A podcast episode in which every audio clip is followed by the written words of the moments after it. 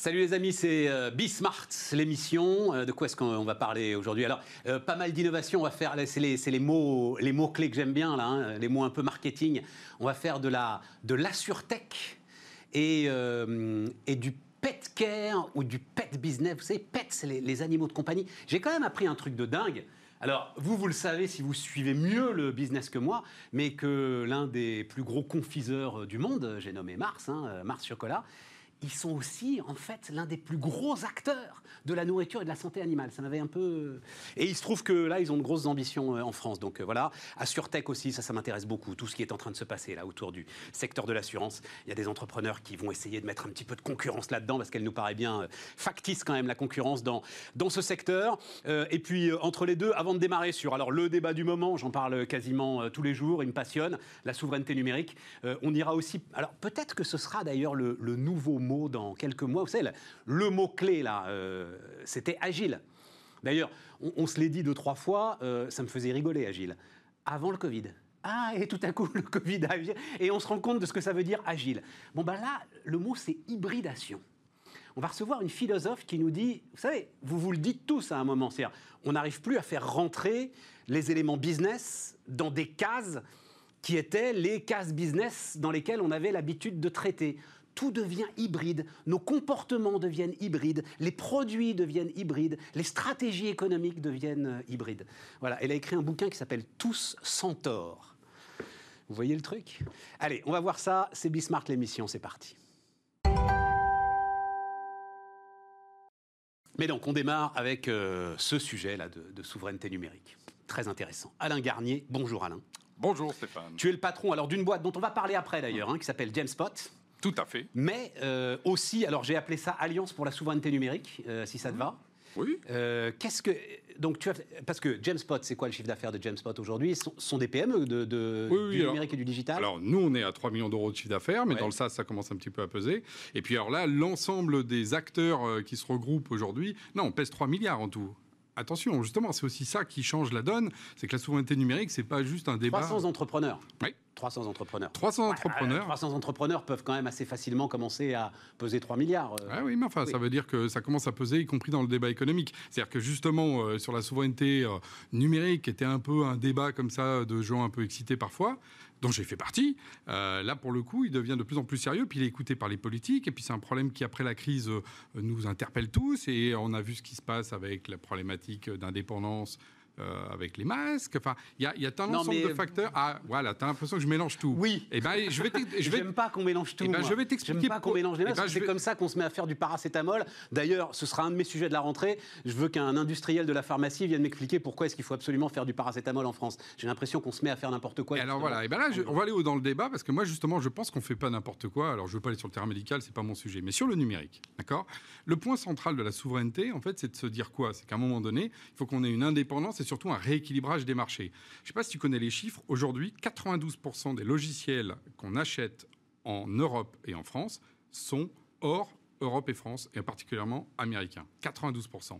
C'est une dépendance absolue. Et on sait bien que le cloud, euh, le fait de passer tout ça maintenant dans les data centers gérés par les, les mêmes qui fournissent le logiciel, accélère cette tendance en termes de valeur. Le point à un moment donné, c'est que ce soit d'un point de vue économique, parce que quand on enlève 92%, quand tu mets un euro dans le numérique, il y en a 92 centimes qui s'en va en dehors de ton territoire.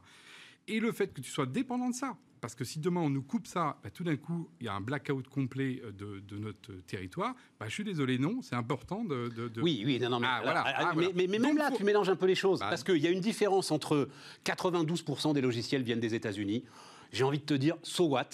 Euh, oui, d'accord, bon, euh, très bien. Il y a aussi, quoi, 3000 éditeurs de logiciels. C'est le chiffre que j'avais quand je m'étais intéressé à ça de très près. Il y a 3000 éditeurs de logiciels indépendants aujourd'hui en France. Et? 3, non mais 3000 bah, Bon, ça veut dire que... Il y en a beaucoup plus aux États-Unis, par exemple. Oui, oui, mais voilà. Le nombre... Ça veut dire que c'est une forme... 92%, c'est quoi? C'est Office euh, qui doit déjà représenter 50%. Euh, Office, c'est Oracle, mais c'est Oracle, etc. Bon, tu vois, logiciel professionnel, ok. Si on nous coupe tout, bon, bah, d'accord, les entreprises seront très ennuyées si jamais elles n'ont plus leur base client Salesforce, mais enfin, tout le monde s'en remettra. Donc il y a une différence entre ça, et puis effectivement, les serveurs, les capacités de calcul, l'ensemble du cloud et de nos infrastructures qui sont en train aujourd'hui de migrer. d'accord, c'est pas la même chose. Non, non, il y a autre chose par rapport à ça. amènes ça sur le terrain, justement, tu dis c'est pas grave, 92%. Aujourd'hui, l'essentiel de ce qui est en train de devenir la richesse euh, de- des continents passe par le numérique. Oui, mais les logiciels Ah, dont oui, tu mais parles, c'est donc- une commodité Ah, aujourd'hui. pas du tout, pas du tout, parce que Office reprend de la valeur à partir du moment où il est dans le cloud. non mais, au- Mais c'était en train de devenir une totale Non, commodité. ça devient une commodité, sauf que quand même avec une commodité, Microsoft fait 100 milliards. Donc c'est des commodités qui valent un gros, un gros paquet de commodités. Moi je trouve que, Ouais, ouais. moi Non, je, non, non, moi non, je non, la prends la non. commodité. Microsoft fait Voilà. 100 milliards. Microsoft fait 100 milliards parce qu'il y a un gars qui s'appelle Satya Nadella qui a dit les amis, on va arrêter les conneries autour du mobile et de je sais pas quoi. On va investir massivement dans le cloud. Mhm. Euh, euh, le pack office de Steve Ballmer, c'était le même que le pack office aujourd'hui. C'est le cloud qui lui donne toute sa valeur. Voilà, c'est le cloud qui a tout à coup remis Microsoft et, et- dans cette position euh, premier- d'indispensable premier partenaire de l'ensemble de nos Le business. premier signataire euh, de l'appel des 300 entrepreneurs, c'est par exemple OVH Cloud avec Michel Paulin. et Alors on est d'accord. Non mais Ah ben voilà. Non, mais ce que je dis, c'est que la, la- la- la chaîne, elle est complète sur les actifs depuis les data centers, les tuyaux également, qu'il ne faut pas oublier. Alors Octave Klaba, il dit les data centres. Ouais. non mais j'aime bien parce mais bon. qu'il fait un effort pour Oui. euh, voilà. Mais moi, je, me, je me- Data voilà, moi, je, je pense qu'Octave, il, il est l'exemple aussi, euh, euh, toi qui aimes beaucoup les entrepreneurs, de ce que justement peut-être la France et l'Europe n'a pas réussi à faire, c'est d'avoir des gens qui bossent très sérieusement, comme l'a fait Octave d'ailleurs, pour arriver à fabriquer une force industrielle. Absolument. On est d'accord. Donc là-dessus, moi, le, le respect que j'ai pour OVH, c'est celui-là, c'est-à-dire d'avoir bâti euh, from scratch, hein, parce que c'est vraiment from scratch. Ah totalement. Voilà. Dans les caves, il faut Bon. juste l'anecdote, mesdames, messieurs, dans les caves de Free. Dans les caves de Xavier Niel. C'est Xavier Niel, Ouais, démarrant, qui a hébergé Octave Klaba et ses premières bêtes serveurs. Et il dormait, euh, Xavier le raconte, dans la cave, Dans la cave. devant ses bêtes serveurs. Et d'ailleurs, il faut reconnaître, tu vois, un deuxième acteur derrière ça, qui est, qui est Xavier, qui justement, dans notre écosystème, est extrêmement positif. Bien sûr. Il a créé un opérateur telco, j'ai dit les tuyaux, donc euh, les telcos, c'est les tuyaux. Derrière, il y a la question des data centers, et ensuite, il y a la question du soft. Ce qui se passe aux US aujourd'hui, par contre, c'est que tout ça, c'est des conglomérats. Quand on regarde euh, Facebook, Microsoft et- ou Apple, ce sont des, des- des- des géants qui sont sur toute la stack. Ils Qui sont devant le Congrès aujourd'hui, Ah oui, donc il faut le dire, ah oui, tous les quatre, avec de sérieuses questions. Au garde à vous. Au garde à vous et avec de sérieuses questions sur euh, Explique-moi questions pourquoi. Explique-moi pourquoi, quand ils sont devant le, le Sénat, on dit ah ouais, les Américains ils font ça, et quand euh, je suis ici, on me dit ah oui, mais quand même c'est pas c'est pas si grave que ça. 90%. Non, non, non, non, non, Ah, non, non, je te parle du voilà. logiciel, moi. Tu me dis. Mais non, parce que. Tu as raison. précis, Bismarck, c'est fait pour ça. Je te dis, le logiciel, je suis désolé. euh, Oracle, SAP, Salesforce. Enfin, SAP, SAP, ils sont européens, mon Dieu, qu'est-ce que j'étais en train de dire Euh, Or- Non, ils ne le sont plus? Bah ils sont ils sont ils sont cotés au Nasdaq, donc euh, la Oui, question. ils sont cotés au Nasdaq, mais ils sont européens quand même, non? Bah, SAP, quand ils une- sont allemands, ils sont. Oui, alors le, le point d'ailleurs, c'est intéressant ça quand tu regardes la question du centre de décision. C'est comme toutes nos boîtes euh, de la Startup Nation qui vont ensuite flipper aux US. On dit qu'elles sont françaises parce qu'effectivement nous c'est cocorico, mais quand tu as un centre de décision et des financiers qui deviennent américains, je veux bien qu'ils soient encore allemands, mais enfin la SAP, réalité. c'est le cas Non, parce que tu as pas mal de boîtes qui ont double cotation. euh, j'im- Enfin, bon, bref, enfin, en tout cas, peu importe.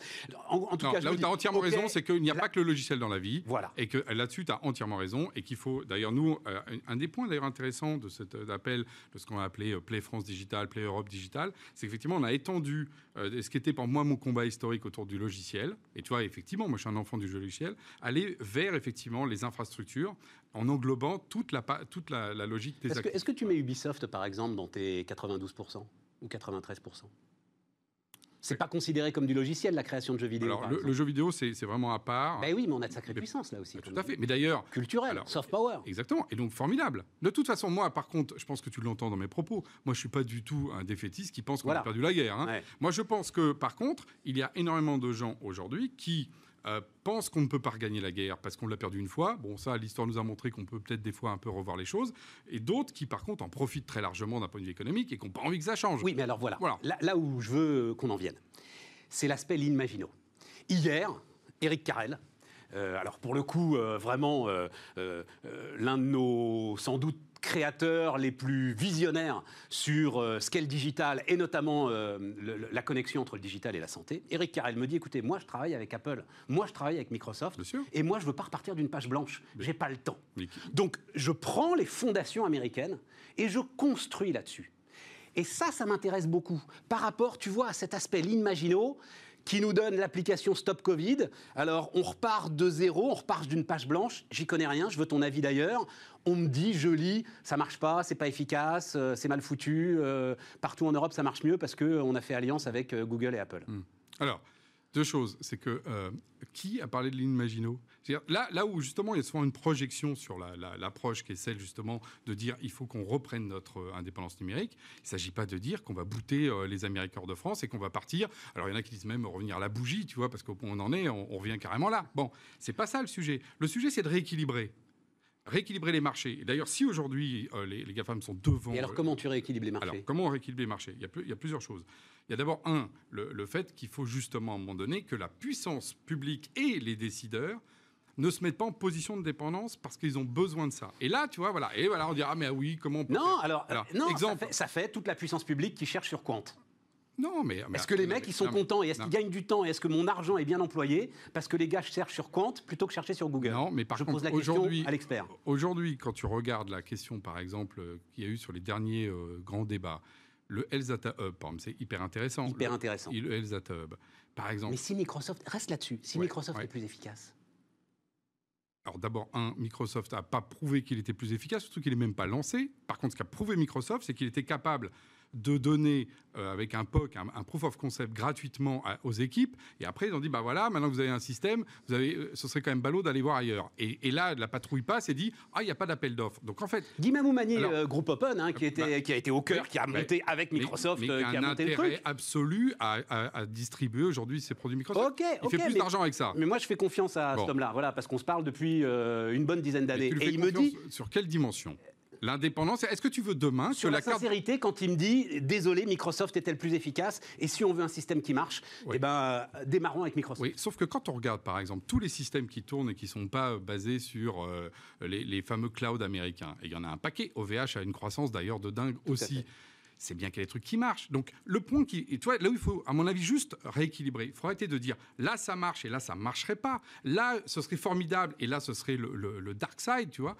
La réalité, c'est qu'il y a plein de cas où d'ailleurs les gens vont chercher de l'OVH parce que par exemple ça, coûte moins cher quand tu es sur, voilà. Donc il y a des cas où ça, te protège du Patriot Act? Ça te protège du Cloud Act, du Patriot Act et un certain nombre de, lois extraterritoriales qui nous posent question. Quand la, défense française est basée aujourd'hui euh, sur euh, sur un cloud américain, je suis désolé je suis pas au confort. Quand, par exemple, nos données de santé, moi, je veux pas que la carte vitale demain, la carte vitale de mes enfants, soit gérée par les Américains. Je trouve que ça. Eh ben oui, mais je trouve que ça, mais voilà, mais mais mais c'est pas les violons. Je joue du violon. Troisième point. Moi aujourd'hui, par exemple, carte de mes enfants. Regarde, en plus c'est les enfants, tu vois, tu as tout de suite le truc. non, alors carte de mes enfants. Pourquoi j'ai dit par les Américains Qui m'a dit 20 ans tout à l'heure? Il faut 20 ans pour faire ça. Donc c'est pas le problème de faire pleurer pour mes enfants, c'est le fait de dire qu'il faut 20 ans et donc c'est une génération. Moi mon sujet. Alors non, non ah, mais je vais te poser la question centrale de tout ce débat. Je veux juste revenir sur un point. Est-ce qu'il faut accepter un peu moins de croissance? Est-ce qu'il faut accepter de ralentir ou d'abîmer même à la marge l'efficacité de nos entreprises pour passer sur des systèmes européens ou français qui ne sont pas tout à fait à la hauteur. Eh ben, voilà la question. Eh ben, moi, eh ben, la question de fond, je vais t'y répondre même avec une autre, une autre façon de voir les choses. Quand tu prends justement les systèmes américains, qui ont été souvent d'ailleurs déjà, euh, on va dire, rentabilisés, imaginés, déployés aux US, ce qu'on a nous après, 3, 4, 5 ans après, tu vois, dans le CRM, dans le marketing automation et dans tous les sujets qui sont un truc, en général, il n'y a pas beaucoup d'innovation parce que les Américains ont déjà fait cette innovation-là. Et nous, on arrive et la fleur au fusil, on va payer très cher des trucs qui ne sont pas innovants. Donc moi, ce que je dis, c'est que là où il faut reprendre au contraire de la logique, c'est de dire je vais justement imaginer, moi, en tant qu'industriel français, non pas aller dans les pas de Google à me dire comme ça, ça va être formidable, mais plutôt d'inventer ma propre voie. C'est ça qui est la force d'un industriel. Ce n'est pas de copier ce qu'ont fait les autres cinq ans plus tard. Personne ne les empêche de le faire. C'est Gide. Il se trouve que ici, Cégide est un de nos clients. Je découvre Cégide. Cégide a signé d'ailleurs. Cégide a signé la, tribune. Hein. Bah oui, mais ils se développent avec des armes de marché, mais très bien. leur propre efficacité, sans avoir besoin, tu comprends, d'un espèce de soutien artificiel. Non, le soutien, il n'est pas artificiel. Aux États-Unis, le soutien, il est déjà réel. Aujourd'hui, il y a plusieurs choses qui existent aux US. D'abord, euh, toute l'administration américaine achète américain. Deux, il y a le Small Business Act, on le sait très bien. Trois, il y a effectivement ensuite des subventions qui vont dans le marché, en particulier de la haute technologie. Je suis désolé, nous, je vois pas pourquoi l'Europe, on serait là à dire ah ben non, nous on peut pas faire ça dans un marché euh, libre avec une, logique euh, libérale absolue, alors que ils jouent là-dessus. Et comme par hasard, ils ont eu une pensée stratégique dans les années 90, dont moi je leur sais gré d'avoir fait ça. Dans les années 90, ils étaient derrière les Japonais, ils n'étaient pas devant. Oui, mais alors regarde. Et qu'est-ce qu'ils ont fait? Ils ont investi. Et aujourd'hui, on est là à avoir cette discussion. Ce que je dis juste, Oui, parce que c'est la discussion d'hier. En fait, la discussion qu'il faudrait qu'on ait. Mais si. Bah, il faut revenir simplement reprendre. Sur l'intelligence artificielle. La discussion qu'il faudrait qu'on ait. Mais ça, je suis pas d'accord. C'est sur l'intelligence artificielle, parce que c'est cette bataille-là maintenant qu'il faut gagner. Or, tu te rends compte d'un truc, c'est que, et, vous en parlez, vous, vous parlez de l'échelle européenne. tout le monde parle de l'échelle européenne. Mais en fait, ça fonctionne pas en fait, tu te retrouves avec des tuyaux qui sont embourbés dans lesquels tu essayes d'injecter des milliards pour les déboucher. Qu'est-ce qu'ont fait les États-Unis euh, dans les années 90 quand ils ont pris acte qu'ils étaient plus dominants, en particulier sur les ordinateurs? Ils sont repartis dans les autres de l'information, ils ont mis de l'argent dans les tuyaux dans les tuyaux, par le bas, et ils sont revenus par le cloud, et aujourd'hui ils nous dominent. D'accord? Donc moi, ce que je dis, c'est que tous les gens qui pensent que c'est parce qu'avec la crème chantilly, ils vont dominer le gâteau, ils ont juste rien compris ce que c'était une pâtisserie. Là, donc la réalité. L'intelligence artificielle, c'est la crème chantilly? Aujourd'hui, c'est la crème chantilly, parce que si tu n'as pas, par exemple, si tu n'as pas les capacités de calcul et les données, bah, tu peux aller faire tes algorithmes que tu veux, tu fais rien. Et je, suis bien placé, je, je viens de, de ce monde-là. Donc le, point, c'est revenir au contraire par les sous-bassements. Par contre, ce que j'aimerais juste que les gens entendent, c'est pas une ligne Maginot qu'on demande.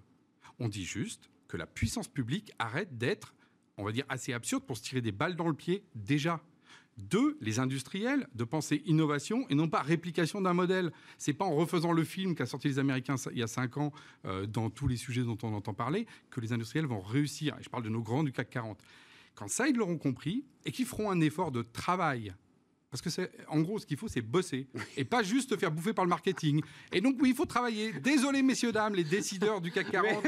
Voilà. Et donc, ah, mais attends, mais on va, on va, on va, on va te mettre en face d'un décideur du CAC 40. Tu vas voir qui bosse, le gars, hein, et qu'il a, ils ont quand même de sacrées visions aussi. Tu sais, ils sont pas. Non, ce que je dis, c'est que sur ces aspects-là, ils sont pas meilleurs, mais ils sont pas moins bons non plus que les patrons de PME. Non, hein, faut pas... ils sont pas meilleurs euh, et, et, ils sont pas moins bons. Par contre, je pense que la France, et d'ailleurs, euh, c'est la réalité de ce que les gens euh, vivent c'est fait à l'idée qu'on avait perdu la guerre numérique. Donc, il pense qu'il y a d'autres batailles à mener. Ce que je dis, ce que je, tu vois, tu dis oui. Ce que je dis, moi, c'est qu'il faut qu'ils prennent conscience, s'ils veulent ne pas, à mon avis, à mon humble avis de patron de PME, euh, justement être mis sur le côté parce que le numérique est central dans leur métier de demain. Je veux dire, euh, c'est justement de se mettre sur cette dimension-là et de le bosser eux et non pas d'attendre de, gens qui les dominent, de leur donner des idées. Alain, on n'a pas le temps de parler de James Spot là. Ben, c'est tu sais, aujourd'hui, je me bats pour une cause. Je suis venu ouais, mais moi, ça m'intéresse. Non, mais puis, eh ben, tu reviendras. On, tu date pour, euh, pour parler de. Mais, mais, mais, juste d'un mot, parce que alors James Spot, je le dis d'un mot, euh, fait des réseaux sociaux d'entreprise. Plateforme collaborative. Euh, voilà, plateforme collaborative. C'était un truc. Il y a dix ans, je me souviens, on faisait des conventions et tout. Il y avait partout des réseaux sociaux d'entreprise. Ça n'a pas pris. Euh, et puis là, il y a une renaissance. Non, mais c'est vrai, à la hauteur de ce ah, qu'on. On, a eu, on a eu 30-40% de croissance tous les ans, mais oui. Ça mais depuis combien de temps euh, ah, Depuis 2008. Depuis 2008. C'est ça qui est fou. En fait, ce qui est intéressant, c'est qu'on n'en parle plus parce qu'on parle d'intelligence artificielle. mais les usages, au contraire, c'est ce que les gens utilisent. Mais là, post-Covid, il y a une réflexion au cœur des entreprises sur euh, l'idée. Ah bah, on a eu du mal à communiquer et il nous faut bah des outils. Bah, bien sûr. Et puis là, du coup, ce qui se passe, c'est que beaucoup de boîtes sont en mode semi-remote. Moitié les gens sont chez eux, moitié sont dans les entreprises et tout ça circule. Donc là, il y a vraiment un, espèce de logique sociale qui est un peu, un peu brisée et dans lequel il faut retrouver justement une, façon de travailler au quotidien. Et là, si on n'a pas un outil numérique qui centralise tout ça, c'est l'objet de, des plateformes collaboratives, du réseau social et de la proposition qu'on a. C'est plus fort que des trucs comme Slack ou c'est plus fort que Teams, c'est plus fort que bah, justement pour parler. Bah, si, on prend, si on prend, nous, on a une plateforme avec une centaine d'applications qui permettent justement de régler tous les, actes métiers qu'on fait dans la journée et non pas juste euh, le fait que euh, Teams, pour moi, c'est une extension de Skype. C'est un super outil d'ailleurs bien fait par Microsoft. D'ailleurs, les outils de Microsoft sont souvent pas, si mal faits que ça, hein, parce que sinon, ils ne seraient pas utilisés par tant de gens. Par contre, ils sont très tournés vers je te communique un truc et voilà, moi j'ai fait mon job. Nous, ce qu'on amène en plus, c'est que le fait que non seulement je vais te le communiquer, mais ça va être conservé pour toutes les équipes, qui fait qu'il y a de la capitalisation, et donc on est justement plus productif. On arrive à la question de l'innovation. Par l'innovation, on peut devenir plus productif par le numérique. Alain, à bientôt. Euh, on se reparle, on reparle de tout ça. Tu as vu que Slack attaque euh, Microsoft justement devant la commission de la concurrence? Bah, c'est des Américains. c'est des Américains contre en Europe, C'est plutôt une bonne nouvelle. Ça prouve que c'est ici qu'ils pensent qu'ils auront de la liberté, et ça prouve qu'il y a quand même un problème de trust qu'il va bien falloir qu'on règle. Ah, mais ça, je suis d'accord avec ça. Mais par des questions de marché, par des autorités de concurrence, pas par des trucs artificiels comme un ministre du numérique. Voilà. C'est moi qui ai le dernier mot, c'est l'avantage parce que c'est moi le patron, exactement. Allez, on continue les amis, c'est Bismart.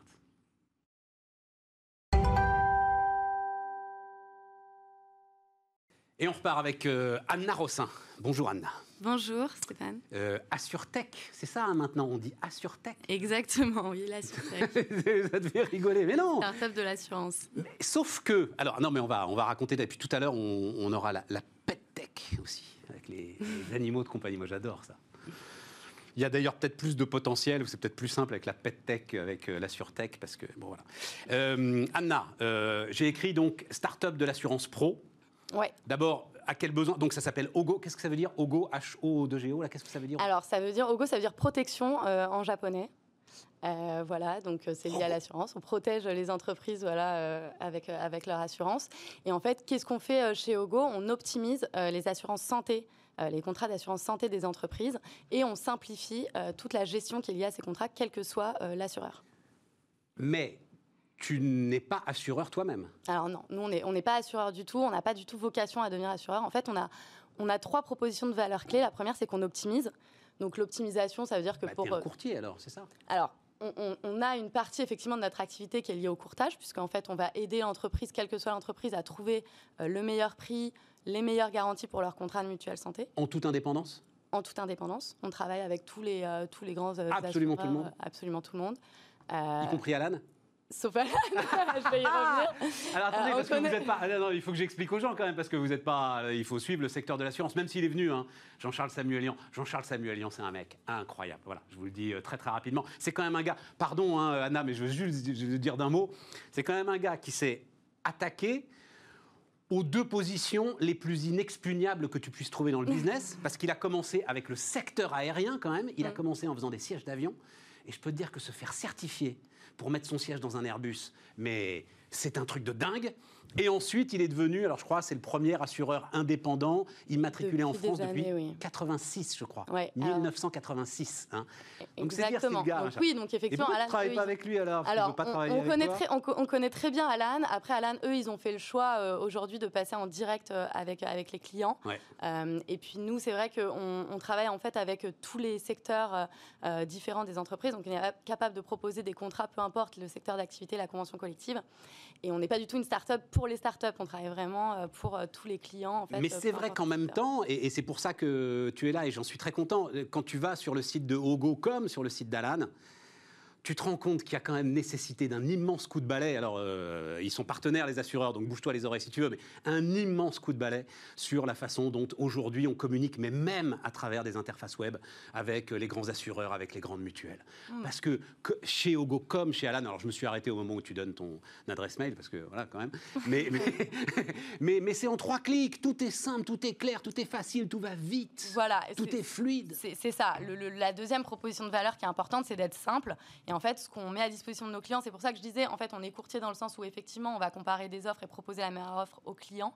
Mais on va beaucoup plus loin puisqu'on offre une plateforme en fait unique et intégrée euh, qui va permettre d'aider les entreprises à gérer toutes les tâches administratives Ouais. qui sont liées à l'onboarding, l'affiliation des salariés, les sorties des salariés, euh, etc. Et puis la troisième grande euh, Quand tu dis onboarding, c'est tout l'aspect euh, social, santé, etc. de l'onboarding. C'est pas l'aspect RH de l'onboarding. si- bah, c'est aussi à- une partie de l'aspect RH de l'onboarding, parce que quand un salarié arrive, il a l'obligation de souscrire et de Oui, voilà, c'est ça. Mais, ce que je veux dire, c'est l'ensemble des éléments légaux. C'est pas euh, Exactement. parce que maintenant il y a des startups spécialisées aussi dans l'onboarding. euh, voilà. les- les- Voilà, non, non, là c'est vraiment lié, euh, euh, lié, euh, voilà. Mais l'idée, effectivement, c'est de s'intégrer au maximum euh, dans l'écosystème qui est lié à ces affiliations pour pouvoir offrir la meilleure expérience euh, aux clients, quel que soit l'assureur. C'est super important euh, parce que, alors oui, il y a le droit à l'erreur maintenant, mais justement, le fait qu'ils aient eu besoin de mettre en place un truc comme le droit à l'erreur prouve la complexité de l'ensemble de ces systèmes. C'est extrêmement complexe, oui. Et en fait, euh, il y a une énorme barrière à l'entrée qui est la barrière du changement. Euh, et c'est en fait, nous aussi, tout l'objectif, c'est de faciliter, en fait, de rendre simple et immédiat le changement de contrat d'assurance. Et que ce soit plus une barrière administrative euh, énorme pour une entreprise, c'est de se dire aujourd'hui, on est capable de changer facilement d'assureur, de contrat d'assurance, et du coup de pouvoir en permanence bah, proposer la meilleure offre à l'entreprise, quelle que soit sa situation, son évolution. Euh, voilà, et donc de pouvoir bah, en fait leur proposer tout le temps les meilleures. Mais quand tu dis la barrière du changement, ça veut dire il y a des entreprises. Alors, j'imagine que c'est plutôt euh, les TPE, les PME qui euh, Exactement, oui, nous, s'occupent de Go. Les autres, ils sont staffés pour ça. Qui, en fait, n'ont pas le bon contrat d'assurance, ou ça leur coûte trop cher, ça couvre mal leurs salariés, etc. Elles le savent. Mais pas forcément. Pas forcément. c'est pas forcément un sujet sur lequel ils vont, euh, ils vont se, pencher. Mais euh, aujourd'hui, l'idée, c'est de se dire il y a énormément d'offres sur le marché qui sont déjà existantes, de plein d'assureurs différents. Euh, il y a aussi des offres qui peuvent être faites sur mesure, personnalisées pour la population, la démographie de l'entreprise. Et donc, nous, notre grande force, c'est justement de s'appuyer. en fait, notre techno, elle est appuyée sur l'analyse fine des données de la paye, qui sont croisées avec plein de, de données aussi d'API publiques, et qui va permettre de matcher le contrat qui est parfaitement adapté à la situation de l'entreprise à un instant T. Donc en fonction. Ça veut dire, attends, c'est-à-dire que je vais, alors je me suis arrêté effectivement dans le parcours, mais si je continue le parcours, euh, tu vas m'envoyer un devis, euh, et, à ce moment-là, en fait, tu, tu vas me demander l'ensemble des données de paye euh, de, de, Alors, on s'appuie sur des données qui sont anonymisées liées à la paye, effectivement, pour pouvoir euh, bah, analyser la démographie, la population, le secteur, la localisation géographique. Et ensuite, évidemment, ça impacte aussi la politique RH que l'entreprise a vis-à-vis de ses salariés. Et donc, euh, dans tout ça, de permettre à nos algos en fait, d'optimiser les Oui, parce qu'il y a trois types d'offres. Il y a le truc, le minimum légal, le truc moyen et le truc super top. Vous prenez vraiment soin de vos salariés, ça va être super, etc. Exactement. Et, ça, ça fait partie aussi de la, de la politique. Et puis, en plus, en ce moment, en pleine crise sanitaire, je pense que la santé, elle est, ah ben, y a un elle est revenue un peu au, cœur des préoccupations. Tu le vois dans le trafic euh, sur Ogo ou pas? On, le voit en fait énormément, parce que la situation actuelle, en fait, elle a fait que euh, les assureurs ont déjà annoncé des augmentations tarifaires pour 2021. Et du coup, bah, on a une, une, explosion en fait des demandes des entreprises qui vont chercher bah, à la fois à réduire leurs coûts, évidemment, puisque crise économique, euh, mais on va les accompagner sur ce sujet, mais à la fois optimiser les garanties aussi euh, pour les, salariés de l'entreprise. Il y a alors euh, il y a tout un aspect euh, donc tu l'as dit droit social etc et tout. Alors mais j'ai été regarder parce que il y a des formes de questions. Il se trouve que le, par exemple la, la néobanque Shine qui est maintenant rachetée par la Société Générale faisait ça aussi. Je trouve ça super pour justement les TPE les PME répondre à des questions simples et le répondre surtout dans un langage simple. Donc donc ça c'est bien. Et puis il y a un rôle les experts comptables ont un rôle central j'ai l'impression, dans, euh, dans ta démarche. Est-ce que tu peux euh, Alors, parler oui, de ça? euh, Oui, en fait, nous, on a une. en fait, on ne dépense pas du tout d'argent de, en publicité web, en ligne fait pas de, de, pub à la télé, sauf bon, bah, aujourd'hui. non, mais non, mais de la pub. Non, mais regardez.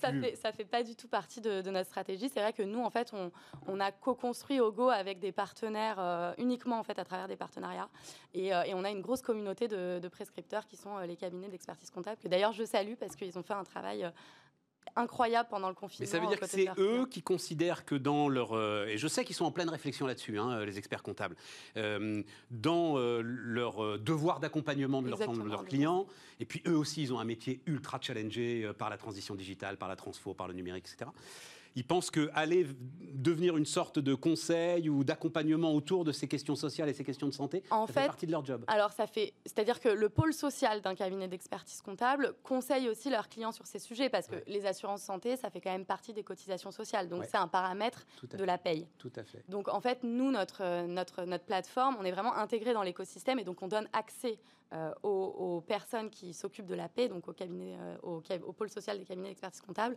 on donne accès à toutes ces informations pour leur permettre de paramétrer aussi correctement la paix. En fait, l'assurance santé, elle fait partie d'un écosystème qui nécessite un nombre d'interactions, d'échanges de documents, d'informations, de données qui est colossal entre plein d'acteurs. Et notamment, bah, le cabinet, euh, le pôle social d'un cabinet comptable a besoin de toutes ces informations. Et à ce moment-là, c'est vous qui vous en chargez?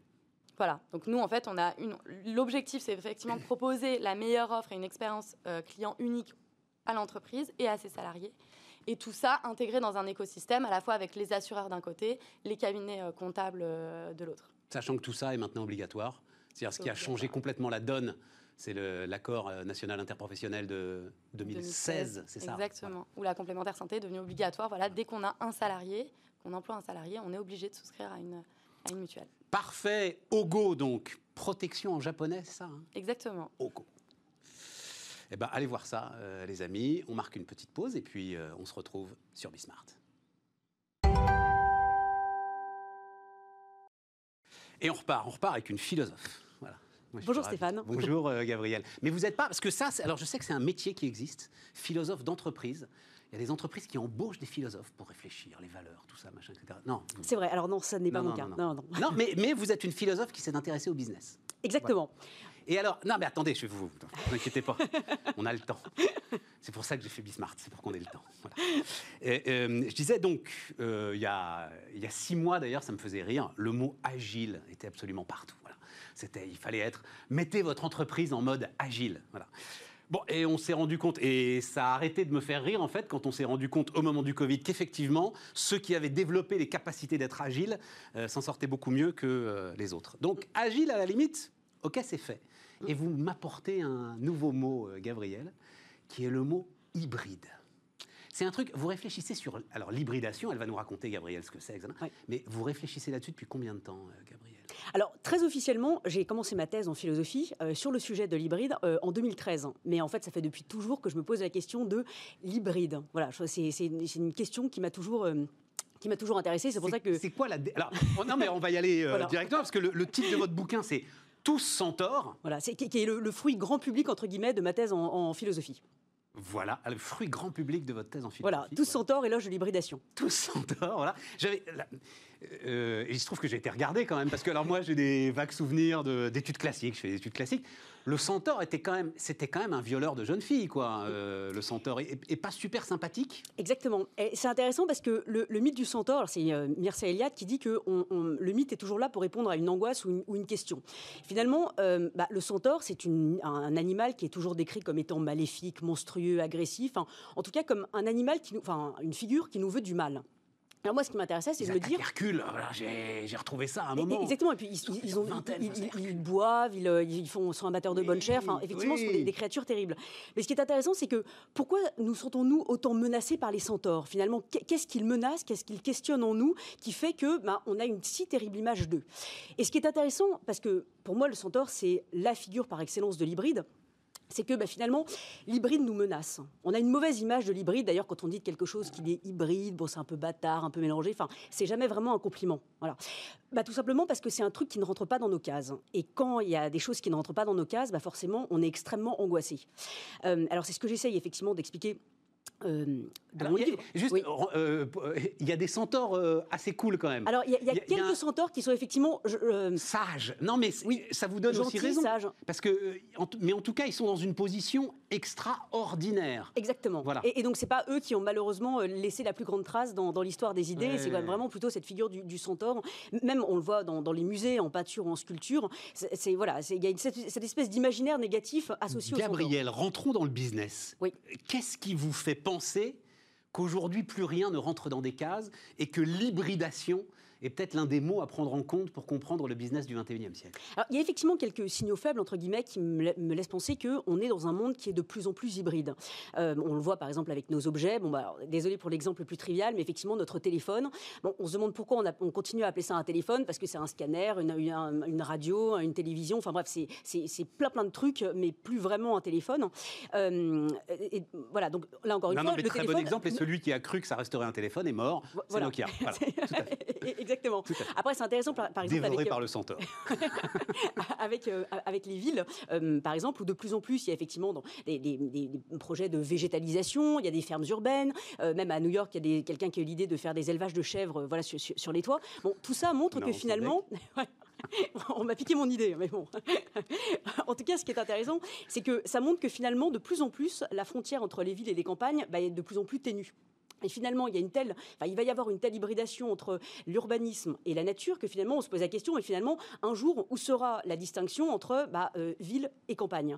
Ces exemples-là, euh, je peux les multiplier. Il y a également en termes de consommation, euh, bon, bah, il y a Internet, il y a les achats en magasin, la commercialisation aussi, où finalement, avant, on se contentait de vendre des objets dans les magasins, et puis maintenant, progressivement, on vend pas seulement des objets, mais on va vendre des émotions, des expériences, on va vendre tout un univers où finalement, on se dit, mais peut-être qu'un jour, la différence entre le magasin et euh, le parc d'attractions, euh, là aussi, sera de plus en plus ténue. Voilà. Donc, il y a effectivement. on va y revenir là-dessus. Attendez, on, va, y revenir. Mais alors, l'exemple dont, dont, vous parlez d'ailleurs, qui est mm. sans doute le plus important et celui dont tous les industriels me parlent aujourd'hui, mm. c'est ce qui se passe sur l'industrie. Mm. Vous fabriquez plus un objet.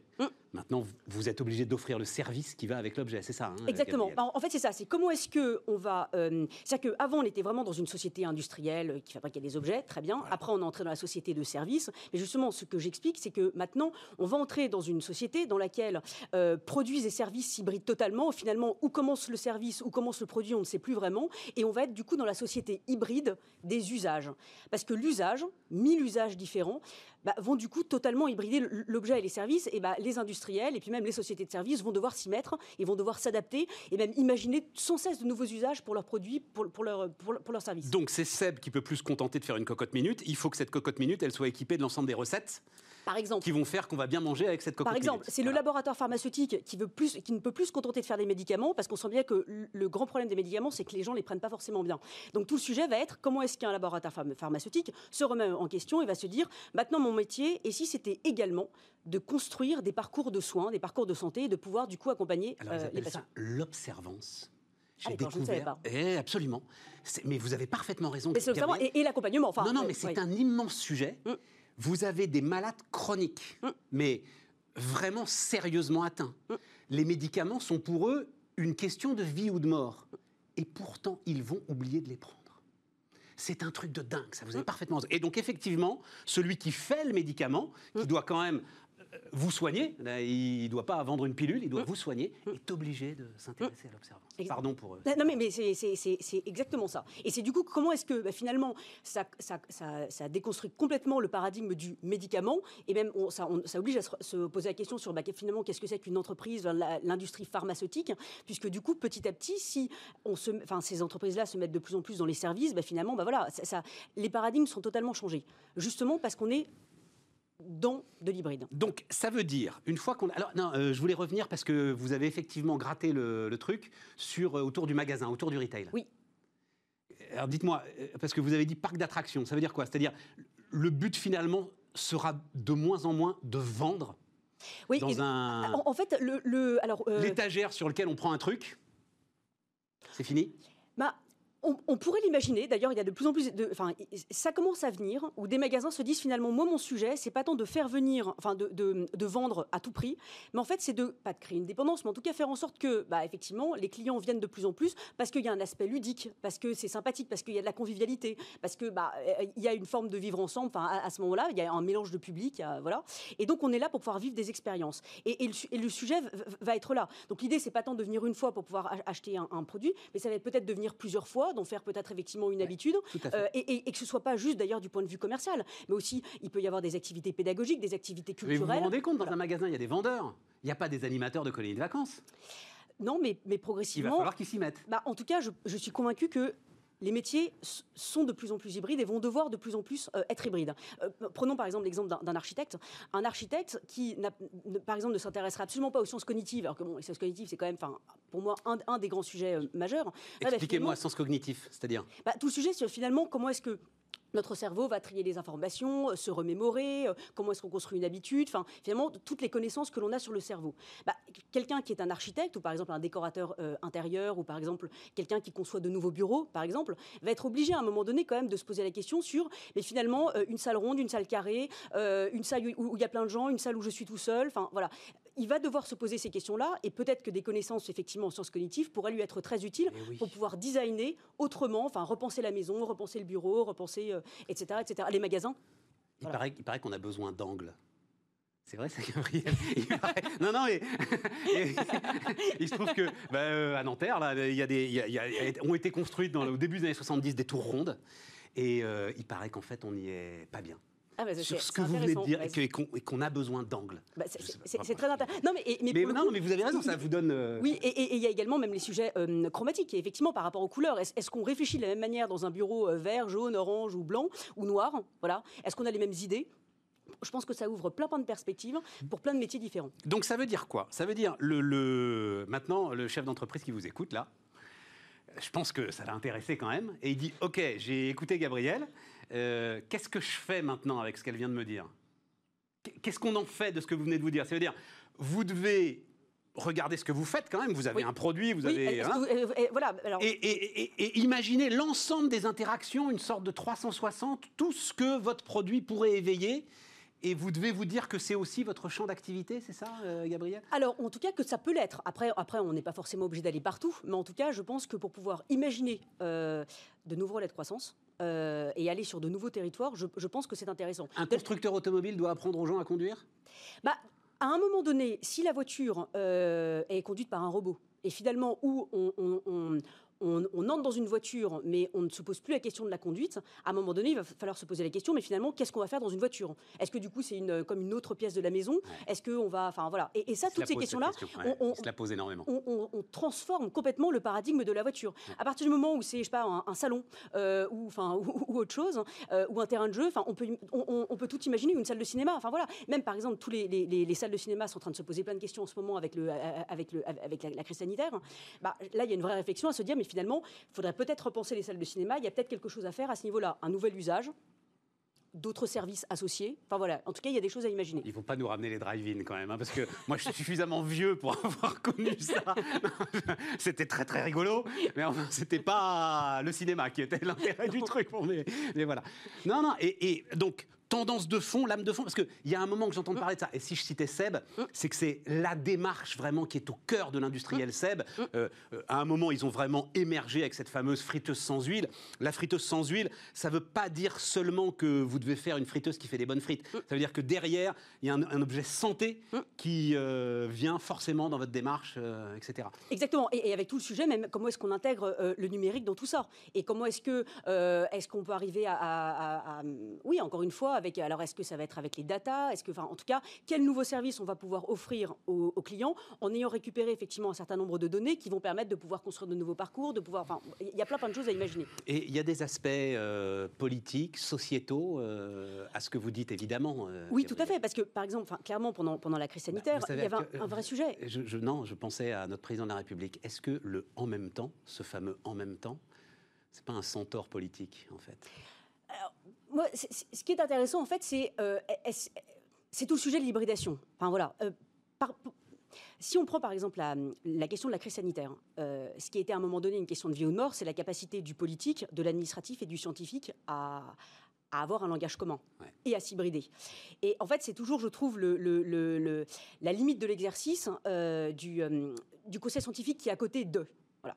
il se trouve que dans mon expérience professionnelle, j'ai travaillé en cabinet ministériel et, tout le sujet, enfin un, des sujets que je traitais, c'est de se dire finalement comment est-ce qu'on peut euh, traduire, transférer des travaux de recherche, euh, par exemple pour pouvoir inspirer des politiques publiques ou alors évaluer des politiques publiques. Enfin voilà, comment est-ce que ça pourrait fonctionner?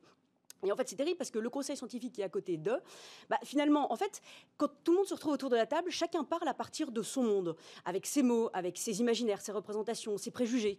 Euh, et en fait, c'est terrible parce que bah, on parle pas la même langue. Et, voilà. Et en fait, on est dans une sorte de coordination, ça c'est dans le meilleur des cas, mais sinon, en fait, il n'y a absolument pas hybridation. Et pour le coup, euh, c'est pas juste anecdotique.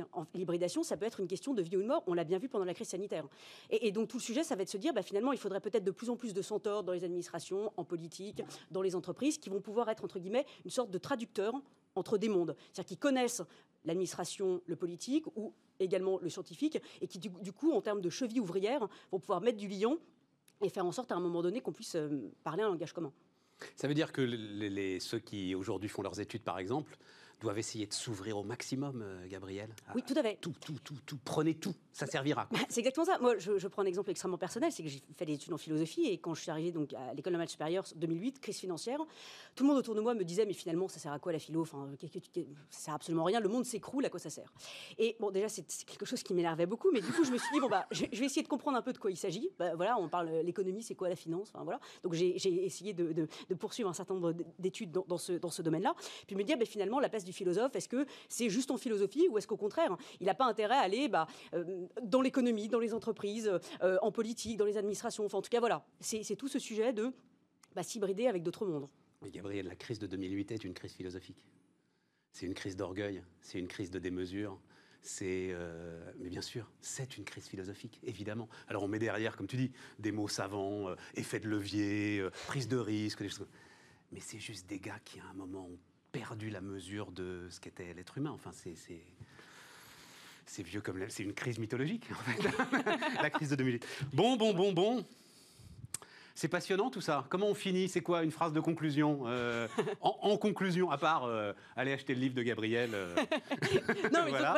Ce, sont les mariages improbables qui sauveront le monde. Ouais, voilà, voilà c'est ça. Il faut l'accepter parce que ton truc c'est les mariages improbables. Éloge de l'hybridation. C'est-à-dire, voilà, c'est oui, oui, oui c'est ça ton point de départ. Faut pas avoir n'ayons pas peur. N'ayons pas peur des centaures. N'ayons pas peur de l'hybridation. C'est une chance extraordinaire pour les entreprises, pour les individus, pour la société pour les administrations, pour la politique. Donc allons-y. Voilà. Mais il y a quelques règles. Il faut apprendre à apprivoiser les centaures. Et donc voilà, c'est ce que j'explique dans mon livre.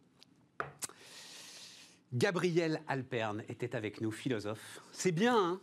Non, non, j'adore. Euh, on va terminer avec euh, Petker. Alors pour le coup, et non, c'est pas tout à fait fini. Non, mais alors groupe hybride, dis donc. Alors pour le coup, euh, Mars Chocolat, qui est quand même le premier oui, acteur. intéressant. Mais oui, parce que aussi ils vendent. Non mais, mais regarde ça. en fait, ils, vendent Royal Canin. Donc Royal Canin, euh, ok, tout le monde connaît Royal Canin. Et à partir du moment où ils vendent Royal Canin, ils se disent il faut aussi qu'on devienne euh, le numéro un mondial des cliniques vétérinaires. Mm. Et les gars, ils font aussi des M&M's. Oui exactement. Après, ce qui est intéressant, c'est comment est-ce qu'on fait des rencontres entre ces hétéroclites. C'est ça. Voilà. Parce que c'est pas genre, je fais cette activité, je fais cette activité. Oui, il faut que ça tienne ensemble. Voilà. Parce que si ce sont plein de silos, la diversification, il y a plein d'entreprises qui le font déjà. Mais après, la question, c'est est-ce qu'il y a des, justement des rencontres, des croisements? Et est-ce que l'expérience qu'on a acquise dans tel usage ou tel produit ou telle industrie, est-ce qu'on peut du coup aller leur, servir ailleurs? Enfin, Comment est-ce qu'il y a des rencontres? C'est ça. Voilà. À bientôt, euh, Gabriel. Alors, bah, bah, bougez pas, c'est pas fini. Ah, Gabriel Alperne, donc, qui était avec nous, et on continue ensemble, les amis, la dernière partie de Bismart. Alors on va repartir les amis, notre dernière euh, section. Alors là, je vais lire un peu parce qu'en fait j'ai appris plein de trucs autour. Alors, d'abord autour d'une entreprise que je connaissais un peu, que vous connaissez. Ah bah, vous la connaissez forcément parce que c'est la M&M's. Donc euh, Mars, euh, vous savez. Vous savez peut-être moins. Moi, je le savais parce que c'est un truc qui m'avait intéressé. Puis il y avait eu de très très gros investissements en France il y a euh, maintenant quelques années. Mars Chocolat. Alors ça s'appelle plus Mars Chocolat d'ailleurs maintenant, mais on va appeler ça, on continue à appeler ça Mars Chocolat. est très présent en France avec deux usines notamment en Alsace. Il y en a une très importante qui est à Agno en Alsace et qui abreuve. Alors ils font pas seulement d'ailleurs les M&M's, ils font aussi, ça c'est une des grandes injustices de, de la distribution européenne de la confiserie, c'est que euh, les Milky Way, J'adore les Milky Way. Ils sont faits à Agno, ils sont faits en France, mais ils ne sont vendus que euh, sur le marché britannique. En fait, le seul moyen que vous pouvez avoir en France de trouver des Milky Way, c'est euh, dans les boîtes où il y a un peu tout là mm. que fait Mars, que vous trouvez en grande distribution. Voilà, je, je, vous raconte ma vie, mais Mars Chocolat est vraiment un truc important. Et je ne savais pas. Enfin, c'est le genre de truc vous l'apprenez puis vous l'oubliez qu'ils ont aussi des marques de nourriture animale mais qui sont les plus puissantes du monde. Je parle sous votre euh, contrôle, euh, même si c'est pas vraiment votre boulot, Pierre, mais euh, puisqu'on va parler vétérinaire. Mais, mais Royal Canin, Whiskas aujourd'hui, c'est les marques de nourriture parmi les plus puissantes du monde, c'est ça hein En tout cas, monde développé. voilà, on va dire ça. Ce sont des marques très importantes. Marques très très importantes.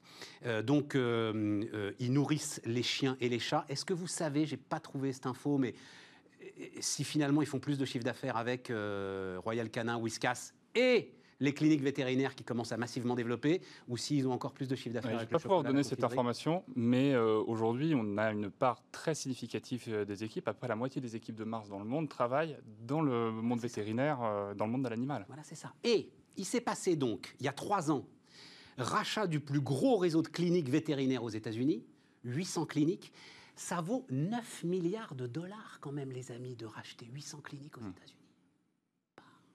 Et donc, il y a deux ans, ce groupe dont on va parler maintenant, qui s'appelle Anicura, euh, qui vient de Suède, c'est ça hein, euh, Voilà, l'idée est en Suède. 200 cliniques rachetées donc il y a deux ans. Là encore, 2 milliards d'euros pour 200 euh, cliniques.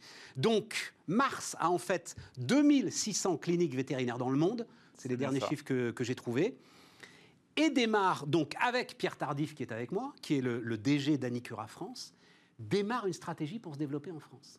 C'est ça le sujet là. Exactement.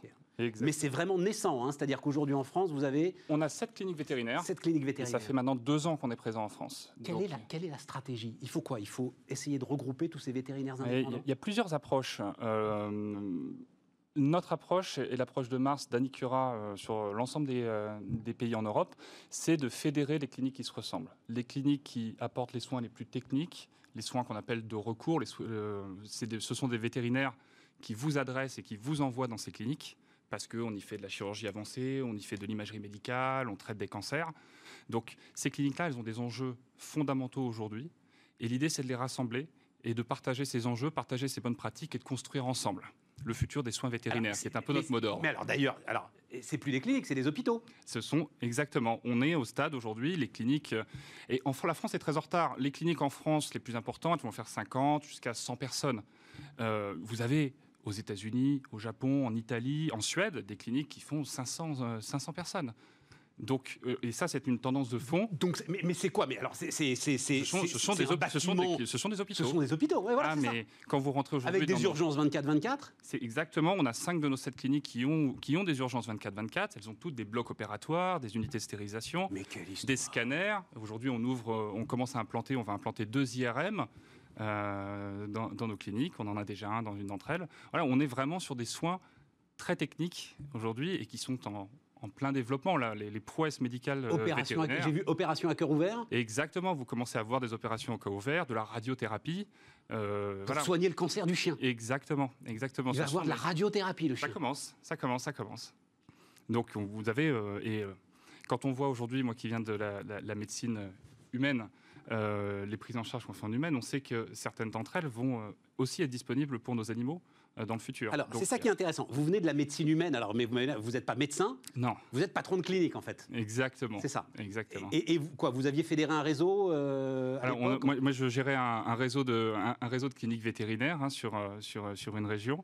Et euh, il y a énormément de points communs en fait, entre les soins vétérinaires et les soins humains. Moi, je suis un fanat d'a- d'animaux euh, à, ti- à titre personnel. Ah bah il faut, parce que Ah, euh, il pour faut, faire de la faut. radiothérapie à un chien, faut l'aimer quand même. là. Oui, oui, oui, oui, oui. et, euh, et, et j'ai trouvé euh, l'aventure entrepreneuriale euh, et euh, le, le développement euh, comme ça, la, la révolution de, de l'industrie vétérinaire passionnante. Et euh, voilà, sur des métiers où il y a un supplément d'âme qui sont, qui sont vraiment très très agréables. Supplément d'âme, c'est-à-dire supplément d'âme. Il y a un supplément d'âme dans le soin, dans l'é- dans l'émotion, le, le partage. Avez- C'est quelque chose qui, qui apporte beaucoup de valeur et, et qui joue beaucoup sur les personnalités des équipes avec lesquelles on travaille. Alors on va y aller là-dessus, parce qu'il y a une différence fondamentale quand même entre la médecine humaine et la médecine animale. C'est que je paye. La médecine animale, c'est le propriétaire du chien qui paye, c'est pas la sécu. Tout à fait. Tout à fait. Là, c'est une particularité particulièrement en France hein, par rapport à d'autres pays en Europe. euh, où Ah mais oui, mais elle la- est massive euh, cette particularité quand on se met à traiter des cancers, quand on se met à faire des opérations à cœur ouvert et des choses comme ça? Tout à fait, tout à fait. Alors après, vous avez en ce, en ce moment un développement des assurances. Vous pouvez choisir d'assurer votre animal euh, et, de- et vous avez des solutions qui existent sur le marché pour, pour, prévoir, ce, pour prévoir ces prises en charge. euh, Et c'est fin de vie. et c'est- c'est tout ça que vous, vous anticipez, euh, Pierre? C'est-à-dire, vous anticipez qu'il va y avoir un changement radical, fondamental euh, Il y a une évolution mais, qui a déjà démarré, mais qui va continuer, qui va s'accélérer aujourd'hui euh, dans le monde vétérinaire. On voit bien la place de l'animal de compagnie aujourd'hui euh, en France dans les foyers. On sait qu'on veut lui apporter le meilleur confort possible, la meilleure santé possible, et on est capable de faire des choses magnifiques aujourd'hui. Voilà, donc ça demande des experts, ça demande des investissements, ça demande du partage de bonnes pratiques, et c'est ce changement-là qui est en cours en ce moment, qui a déjà démarré et qui va s'accélérer dans les années qui viennent. Alors allons-y. Experts, investissement, partage de bonnes pratiques, ça me plaît bien. Experts, est-ce qu'ils sont là, les vétérinaires? Est-ce que les vétérinaires d'aujourd'hui, français, euh, sont prêts à ce changement euh, copernicien? Alors les- oui, il y a des- les vétérinaires, euh, la, formation française et la formation initiale française, elle est, très très bonne et vous avez des, spécialistes reconnus. Aujourd'hui, on a une pénurie de spécialistes euh, parce que, parce que c'est un- c'est une, un- une demande très très forte des propriétaires et vous avez diplômés, vous avez 300 spécialistes en tout pour toute la France. Donc c'est euh, Et c'est quoi Études vétérinaires Il y a un numerus clausus et des trucs comme ça C'est c'est- c'est calqué sur les études de médecine ou c'est euh, non, non, c'est les, les capacités des écoles en- euh, de prise en charge. Euh, et puis après, vous avez des formations complémentaires, comme, comme en médecine. Ok. Voilà, Ok, mais, mais euh, ouais, c'est ça. une- Mais donc c'est les capacités des écoles. Et donc, vu vous vos ambitions, s'il faut faire des hôpitaux dans lesquels il y aura 500 personnes, ben, il va falloir peut-être aller jusqu'à euh, vous occuper des capacités des écoles? Non, c'est pas c'est, pas l'objectif. C'est vraiment d'aider, d'aider- non, non, d'aider dans la, la- la formation continue, d'aider les vétérinaires à pouvoir se former entre eux. C'est, on n'est pas sur la formation initiale, on est vraiment sur le, le- le développement, euh, le développement Ok, continu. Mais vous allez vous intéresser à la formation continue quand même. Bien sûr, on accompagne, on accompagne nos vétérinaires dans ce, dans ce développement. On leur donne accès à la formation, on les aide à s'organiser. Et c'est surtout l'échange de bonnes pratiques. C'est-à-dire qu'aujourd'hui, au sein du réseau Anicura, un vétérinaire qui a un cas euh, qu'il n'a jamais vu, qu'il ne sait pas ou sur lequel il a un doute. Il a un réseau social d'entreprise, il peut poster le cas et vous avez 2000 vétérinaires au sein du réseau et vous êtes sûr d'avoir un vétérinaire qui est capable de vous répondre. Oui, mais même ils sont tous. C'est-à-dire que vous avez, vous avez pas, vous n'avez pas vous aujourd'hui de clinique où le vétérinaire est tout seul? Non. Non, non, non, Ce, sont des, cliniques en moyenne. Euh, en moyenne, dans nos cliniques, il y a 15 vétérinaires. Il y a à peu près une quinzaine lorsqu'on appelle des ASV, donc l'équivalent des infirmières, donc qui aident les vétérinaires. Euh, donc c'est en moyenne, il y a une quinzaine de vétérinaires dans nos cliniques. En France, en France, il y a plus de 50% des cabinets vétérinaires où il y a un ou deux vétérinaires uniquement. Mais voilà, c'est ça. C'est en ça où ça va être quand même. C'est une structuration qui est en train de se faire. Voilà. C'est un bout. Et donc capitaux, c'est-à-dire Mars apporte les capitaux nécessaires à la montée en puissance de l'ensemble de l'outil de, soins on investit, on investit massivement dans nos cliniques. Là, aujourd'hui, sur nos 7 cliniques, vous en avez 4 qui sont en extension euh, majeure. On va implanter des IRM, des scanners. On vient de, de, mettre en œuvre un nouveau scanner. C'est quoi? C'est des millions d'euros tous les ans qui sont investis? Voilà, exactement. Ce, sont plus, ce, sont plusieurs millions d'euros qui sont investis chaque année. Ce sont plusieurs millions, mais c'est vraiment l'évolution de la profession, l'évolution euh, de la technicité euh, et la demande des, propriétaires qui le, qui le permet. C'est fou cette histoire parce que voilà ce qui me passionne derrière, mais euh, je veux surtout pas vous mettre en porte-à-faux. Et puis, euh, mais c'est à ça que ça m'a fait réfléchir. Deux choses. La première, c'est toutes les, les discussions qu'on peut avoir sur le pouvoir d'achat des Français, mmh. sur euh, les retraités qui sont dans la rue, les petites retraites, et choses. J'imagine, c'est majoritairement des retraités aujourd'hui clients Non, on a toutes les, non, non, toutes les catégories. Euh, bien sûr, les retraités ont. Euh, Mais enfin, en tout cas, si vous investissez aussi massivement que ça, ça veut dire qu'il y a des millions de gens qui vont dépenser des fortunes pour leurs animaux de compagnie quand même. L'animal est une, a une place à part entière dans une famille et, euh, les gens veulent, leur, veulent pouvoir leur donner, donner à l'animal le maximum de confort et de, de longévité. Et l'avantage que vous avez par rapport à la médecine humaine, c'est que la vie de l'animal est quand même plus courte. Donc en fait, il va falloir, dans, un parcours de propriétaire d'animal, il va falloir retourner vous voir pas le au moins 4 ou 5 fois. Bah si, C'est pas l'objectif. Ce n'est pas l'objectif. Non, non, mais voilà. Bon. Non, non, allez-y, allez-y, vous vouliez ajouter quelque chose? Non, c'est un secteur passionnant. Oui, et l'autre truc qui me passionne, c'est que ça va être, qu'on le veuille ou non, une médecine privée et totalement privée. Je vais voir dans quelle mesure vous n'allez pas être plus efficace. Quand vous me parlez de scanner pour les chiens et les chats, quand vous me parlez de radiothérapie pour les chiens et les chats, quand on verra euh, l'état sans doute extraordinaire des urgences euh, et de la façon dont vous recevez les chiens et les chats, vous avez quand même un certain nombre d'humains soumis à la sécurité sociale qui vont se poser des questions. Voilà euh, ce que je.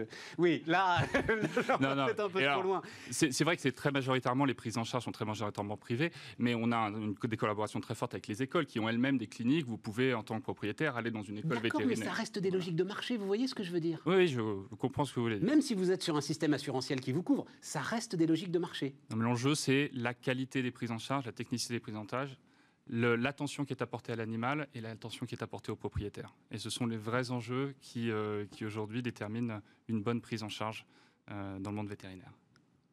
Moi, ce qui m'intéresse, c'est de voir se développer comme ça, une médecine avec des logiques, totales logiques de marché. Et, euh, et on va voir ce que ça donne. Voilà. Ouais, puis Anicura, c'est une belle histoire. Hein. C'est un, un, modèle qui a moins de 10 ans, créé en 2011. Et aujourd'hui, donc 300 cliniques vétérinaires à travers l'Europe, un principe de fonctionnement, euh, je ne sais pas s'il est très suédois d'origine, mais un principe d'indépendance, de, prise de décision au niveau du terrain, tout en ayant euh, une exigence rassemblée des forces vives qui veulent, qui veulent vraiment faire progresser la science. Cette clinique aujourd'hui, combien dans 5 ans? On n'a pas un chiffre. Vous n'avez pas un objectif? Non, je ne vais pas vous donner un objectif précis parce que l'idée, c'est de rassembler toutes les cliniques qui sont dans cet état d'esprit. D'accord. Combien il y en a aujourd'hui, combien il y en aura demain, c'est difficile de dire. Si on fait un parallèle, en Allemagne aujourd'hui, dans lequel on est arrivé il y a 3-4 ans, il y a une quarantaine, une cinquantaine de cliniques euh, Anicura en Allemagne aujourd'hui. Donc voilà, ce sont des marchés qui sont assez, assez équivalents. Euh, mais en tout cas, toute clinique qui a cette, cette volonté euh, de faire progresser, se développer, voilà. Pierre Tardif était avec nous, donc le dernier invité de cette émission aujourd'hui. Et les amis, on se retrouve demain.